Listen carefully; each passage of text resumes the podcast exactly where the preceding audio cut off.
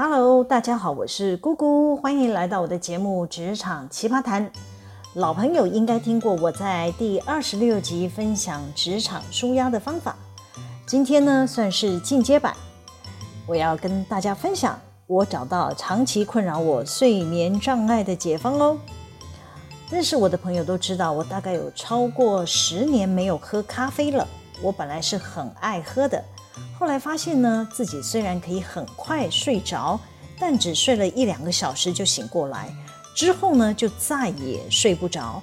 我知道自己的身体很累，需要休息，但我完全无法入眠，把酒紧紧告天更，最后啊不得不拖着疲累的身躯，照常起床梳洗，准备去上班。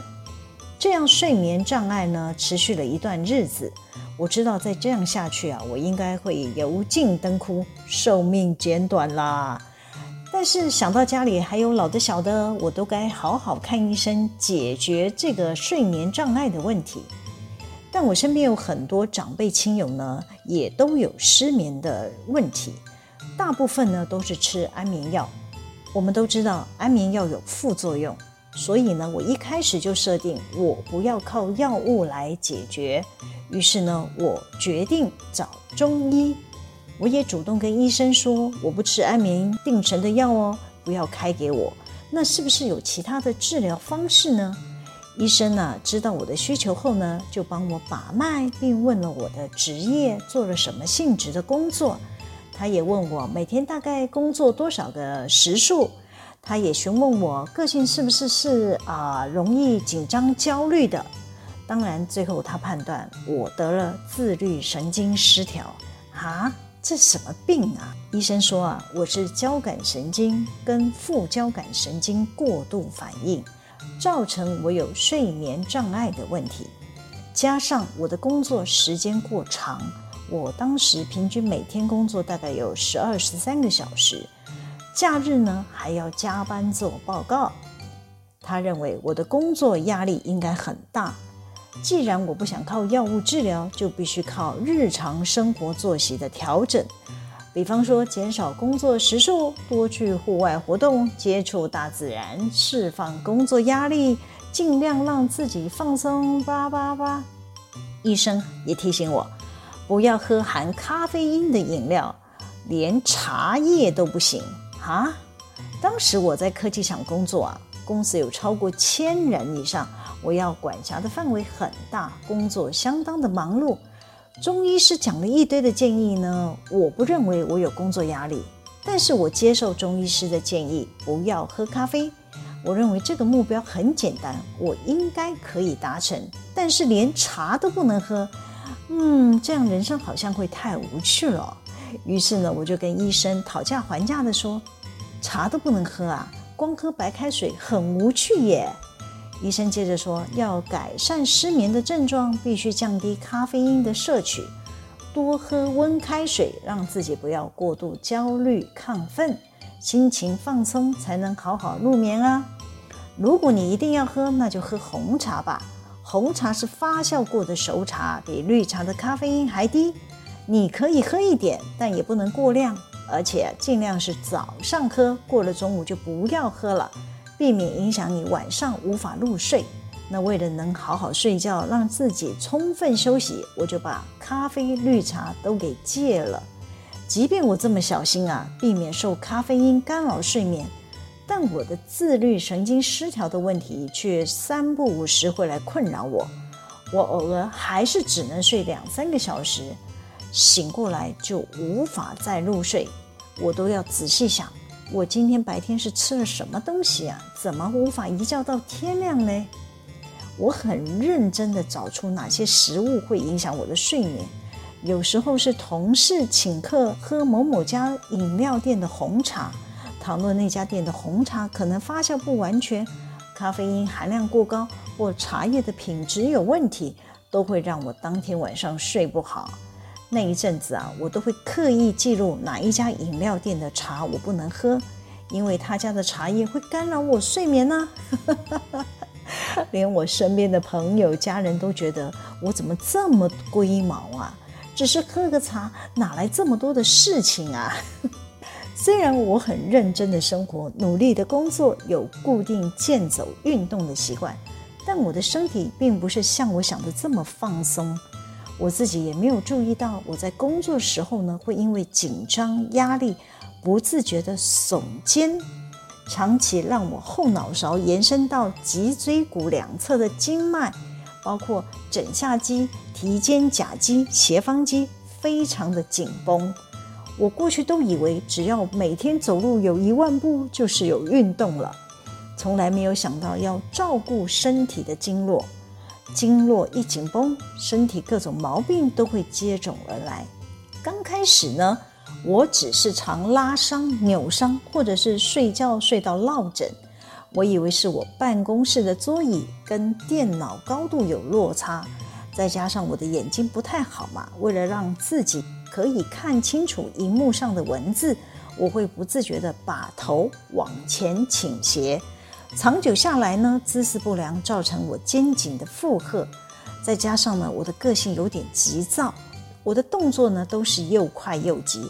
比方说在办公室移动，我的速度大概比正常人快了一点五倍。无论是弯腰或者是转头，我是想都没想，直接做出动作。这其实是非常危险的。我举个例子，当我手中的笔不小心滑落到地上，我坐在椅子上，想都没想，直接弯腰伸手去捡。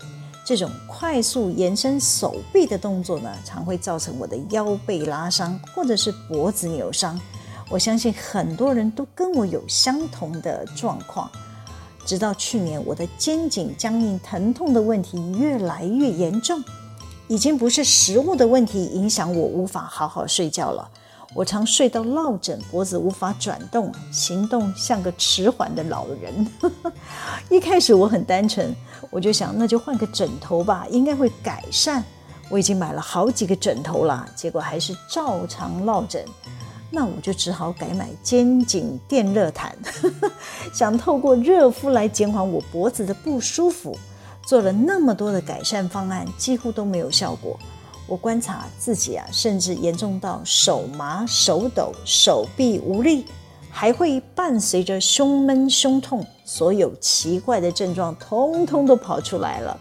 我后来透过 Google 查资讯，再自费去医院做颈椎核磁共振造影检查，才知道是我的颈椎间盘第六节有椎间盘突出的问题。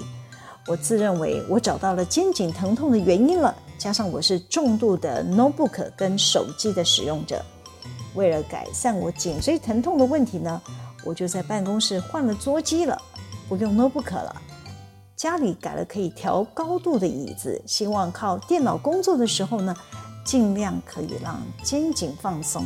我还去看了骨科，安排吊脖子、电疗等复健。又跑去中医自费做小针刀的针灸，做了这么多的努力啊，我的肩颈疼痛跟睡眠障碍的问题依旧没有改善，我只好乖乖的回去医院啦，找神经外科的医师，听取医生的意见。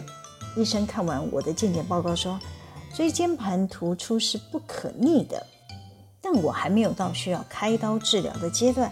他说：“我的问题应该是出在筋膜发炎了，这需要透过运动改善。”我连忙告诉医生说：“我有运动啊，我每天至少走一万步耶。”医生说：“光走路不行，你得要做伸展操，让你的肩颈后背的筋膜透过伸展来放松，就能改善你常常落枕、肩颈酸痛、手臂无力、手指发麻这些症状了。”原来是身体的筋膜发炎呢、医生还警告我说：“你的状况还不需要去复健吊脖子，也不要随便找人按摩，按错了还会更严重呢。你只能做温和的热敷、针灸或者是电疗，或是有舒缓的瑜伽伸展操，改善的效果才会明显。做瑜伽效果很明显吗？”我半信半疑，既然医生都这样建议了，我就认真的找瑜伽老师帮忙，每周上一堂课，指导我如何呼吸，透过瑜伽的动作放松肩颈部位的提肩胛肌、斜方肌、菱形肌，再来是胸前的三角肌、胸小肌等经络。这些肌肉经络所在的位置啊，都是我平常走路不会运动到的部位。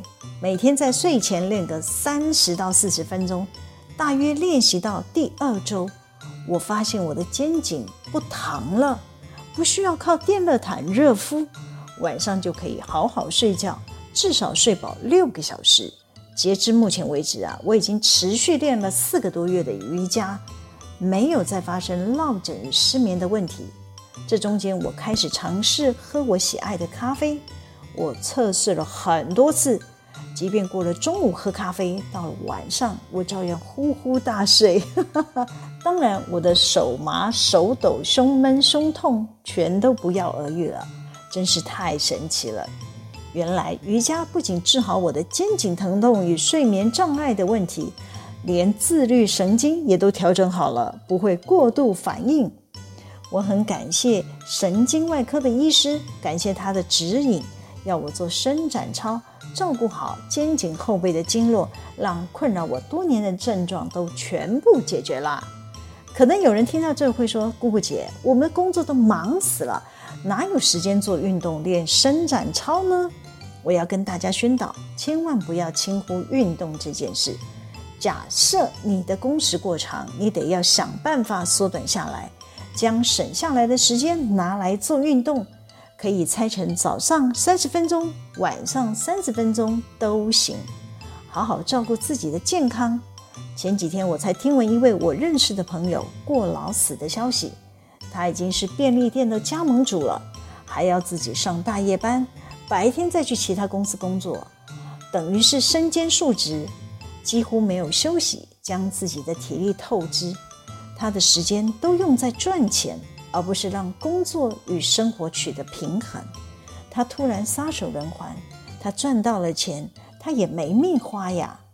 好啦，喜欢我们今天的主题吗？可以帮我留言、按赞、分享、订阅，每周日都有更新的内容上传哦。记得要追踪我，谢谢大家的收听，我们下次见喽，拜拜。